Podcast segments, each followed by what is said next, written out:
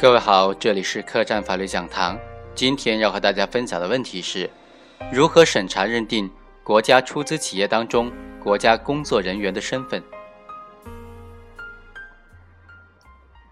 二零零九年五月至九月之间，被告人李某利用担任中铁三局四分公司南广铁路某项目部财务主任的职务便利，多次到国税局虚开收款人为林某、谢某的发票。在单位报账之后，将一千多万元据为己有。二零一零年三月之间，被告人李某利用担任中铁三局四分公司南广铁路项目部财务主任的职务期间呢，挪用了公款八百六十多万元归个人使用，进行盈利活动。对于李某的行为是否构成贪污罪和挪用公款罪呢？关键在于他的主体身份，他是否具有国家工作人员的身份。怎么样认定国有出资中的管理人员是否是国家工作人员呢？最高人民法院、最高人民检察院就出台了关于办理国有出资企业中职务犯罪案件具体应用法律若干问题的意见，其中第六条就规定，关于国家出资企业中国家工作人员的认定呢，经国家机关、国有公司、企业、事业单位提名、推荐、任命、批准等等。在国有控股、参股公司及其分支机构中从事公务的人员，应当认定为国家工作人员。具体的任命机构和程序不影响国家工作人员的认定。经国家出资企业当中负有管理监督国有资产职责的组织批准或者研究决定，代表其在国有控股、参股公司及其分支机构当中从事组织领导、监督、经营、管理工作的人员。也应当认定为国家工作人员。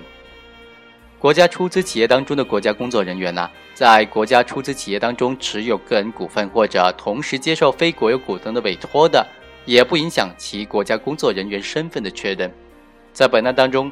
被告人李某在实施有关犯罪时是否属于国家工作人员呢？如何审查认定国家出资企业当中的国家工作人员身份呢？李某的辩护人就当庭提出啊。李某不具备贪污罪的主体要件，不构成贪污罪。一种意见认为啊，李某属于在国有控股公司当中接受委托从事公务的人员，具有国家工作人员的身份，符合贪污罪挪用公款罪的主体特征。第一，李某所在的中铁三局四分公司原为国有企业的性质，李某参加工作时，其身份是国有企业的工作人员。二零零七年公司改制之后，中铁三局四分公司呢，则变成了国有资本控股公司。李某长期在该公司担任会计职务，公司改制之后仍然担任该职务。公司改制后并没有身份的置换有关材料，因此呢，李某在该公司仍然属于国有股份的代表。第二，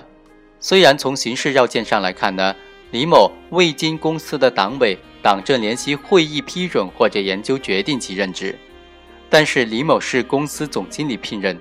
总经理的证言里呢也提到他在任命前呢向公司的党委书记汇报过，得到同意之后才下达的任命，且在国有出资企业当中，对代表其在企业中负有管理监督国有资产职责的人员的任命形式呢，不应当仅限党委党政联席会议的形式，总经理任命。也应当是其中的一种形式，而最重要的呢，是要看是否代表国有单位意志从事公务的实质要件。另外一种意见则认为啊，中铁三局四分公司原来是国有企业的性质，李某参加工作的时候，其身份是国有企业工作人员。二零零七年公司改制之后，中铁三局四分公司属于国家出资企业，李某二零零五年和公司签订的劳动合同。是长期的技术服务合同。案发之前呢，为国有资本控股公司中铁三局四分公司聘任的南广项目部财务主任。根据现有证据啊，李某是由公司的人力资源部根据岗位的缺员情况提名，经主管领导、总会计师同意，报请公司的总经理决定，并且签发聘任书，没有经过国家出资企业当中负有管理。监督国有资产职责的组织批准或者研究决定，也就是说，没有国有资产监督管理机构、国有公司、企业、事业单位和上级或者本级国有出资企业内部的党委党政联席会议批准或者研究决定他的任职。目前呢，也没有任何证据证实李某属于受国家机关、国有公司、企业事业单位委派到非国公司、企业事业单位、社会团体当中从事公务的情况。因此啊，不应当认为李某是具有国家工作人员的身份。综合来看呢，我们认为后一种意见更加恰当。第一，从形式要件来看呢，认定国家出资企业当中的国家工作人员呢，一般要求行为人的职务是经党政联席会议等等形式批准任命。二零零七年九月，中国铁路工程总公司改制注册成为中国中铁股份有限公司，主管机构为国务院的国有资产监督管理委员会。二零零七年十二月份，中国中铁股份有限公司上市之后，公司的股本结构为中国铁路工程总公司持股百分之五十八点三，境内的社会公众持股百分之二十一点多，境外的社会公众和社保的基金理事会持股百分之十九点几。因此啊，可以认定为中国中铁股份有限公司上市之后呢，是成为。国有控股的公司，也就是国家出资的企业。中铁三局集团有限公司呢，前身为铁道部的第三工程局，创建于一九五二年，两千年十一月二十八日改制成为中铁三局集团，股东为中国铁路工程总公司和中铁三局的职工持股会。二零零七年三月，该公司将全部职工个人股权转让给第一股东。中国铁路工程总公司随中国铁路工程总公司整体上市，成立中国中铁股份有限公司。中铁三局成为中国中铁股份有限公司的全资子公司，中铁三局四公司也是属于中铁三局的全资子公司。由此可见，被告人李某所在的中铁三局四公司呢，是上市公司中国中铁股份有限公司的三级全资子公司。因中国中铁股份有限公司已经上市，并非国有公司，该公司性质上呢是属于国家出资的企业，并非国有公司。李某在实施相关犯罪的时候，担任中铁三局四分公司南广铁路项目部财务主任，直接经手接管单位的财务。从其岗位的职责特点来说呢，是属于关键的岗位，具有从事监督管理经营的工作的特点。但是他是否是属于国家工作人员呢？根据两高发布的《关于办理国家出资企业当中职务犯罪案件具体应用法律若干问题的意见》的相关规定呢，首先要考察其是否是具有经国家出资企业中负有管理监督国有资产职责的组织批准或者研究决定。代表其在国有控股、参股公司及其分支机构当中从事组织领导、监督、经营管理的工作等等情况。而从现有证据来看呢，中铁三局四公司改制之后，全体的员工全部都重新签订了劳动合同。二零零五年呢，李某重新签订了劳动合同，成为一名劳动合同制的员工。李某在该公司呢是一名普通的员工，没有任何的行政级别，只有技术的职称。他的工作调动不需要经过公司的任何会议研究决定，他工作调动程序呢是公司人力资源部根据项目设置和项目需要进行人员调配的。李某担任的中铁三局四分公司某项目部的财务主任一职啊，是经过公司人力资源部提名、主管领导同意、总经理任命的。因为财务人员呢不是领导班子的成员，因此呢无需领导层或者党政联席会议的讨论。批准和任命，事实上呢，也没有经过相关会议的讨论、批准和任命。因此啊，李某担任该职务，并非是属于经国家出资企业当中负有管理、监督国有资产职责的组织批准或者研究决定的。该公司的总经理的证言中也提到了，他在任命之前呢，是向党委呃汇报之后的，得到同意之后才下发的任命通知，但是。他的证言呢，只是抽象的提到对财务人员岗位调整的人事安排，一般会向党委书记说明，听取意见，但这只是形式而已。类似这样的岗位的人事安排呢，党委书记一般也不会反对，然后由其审批签名，由人力资源部发文即告完成。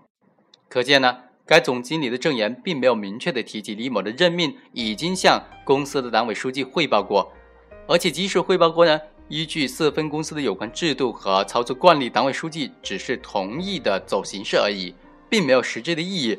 不能够将之简单的视为经过国家出资企业当中负有管理监督国有资产职责的组织批准或者研究决定的表现形式，否则就会造成在实践当中对此类国家出资企业当中国家工作人员的认定范围啊不当的扩大。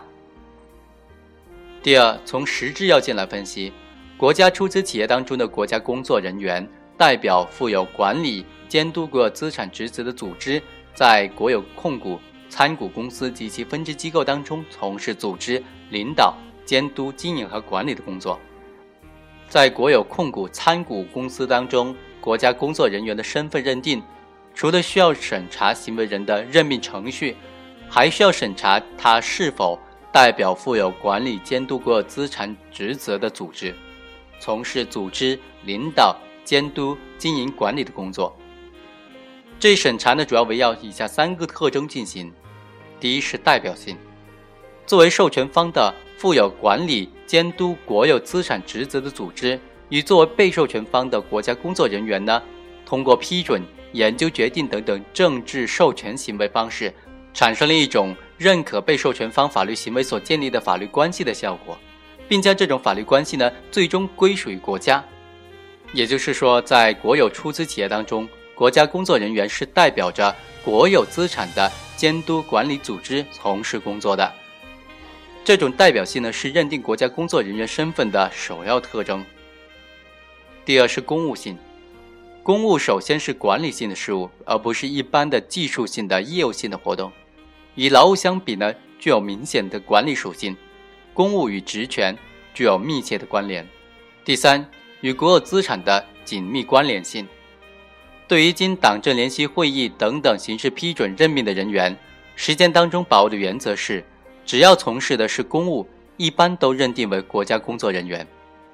但对于未经党政联席会议等等批准任命的人员，还要区分是公司整体的公务，还是代表。国有资产管理监督部门从事公务，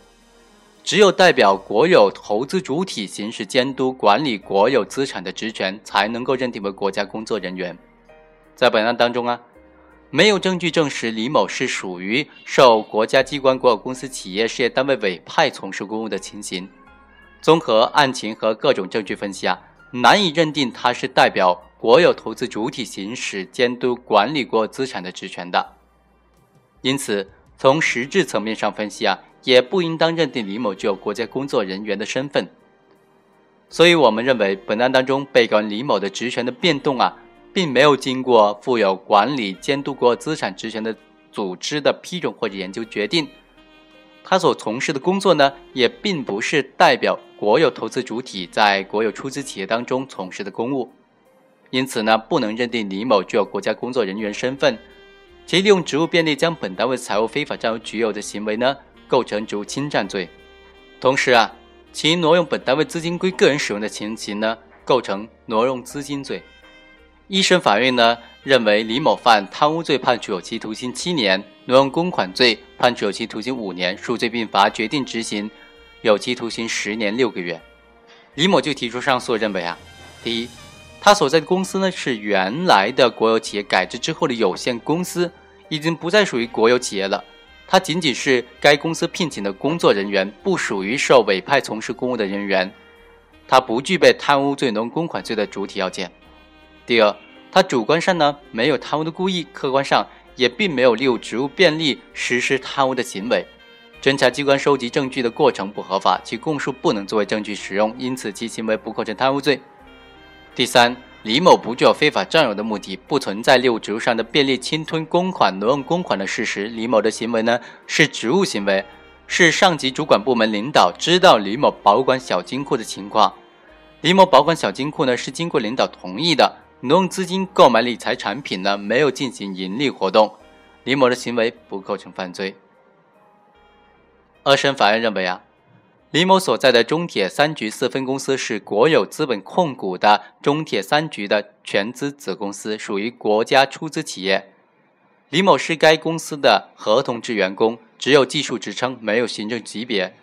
他担任南广铁路项目部财务主任，只是呢经过公司人力资源的提名，主管总会计师同意报请公司总经理聘任的，没有经过公司的党委或者党政联席会议讨论批准或者任命，因此不就国家工作人员的身份。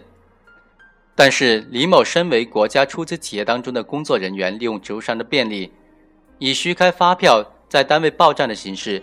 将本单位资金一千两百多万元非法占为己有，数额较大，其行为构成职务侵占罪。同时，其利用职务上的便利，挪用本单位八百六十多万元用于个人使用，进行盈利活动，数额巨大，其行为构成挪用资金罪。两罪应当数罪并罚。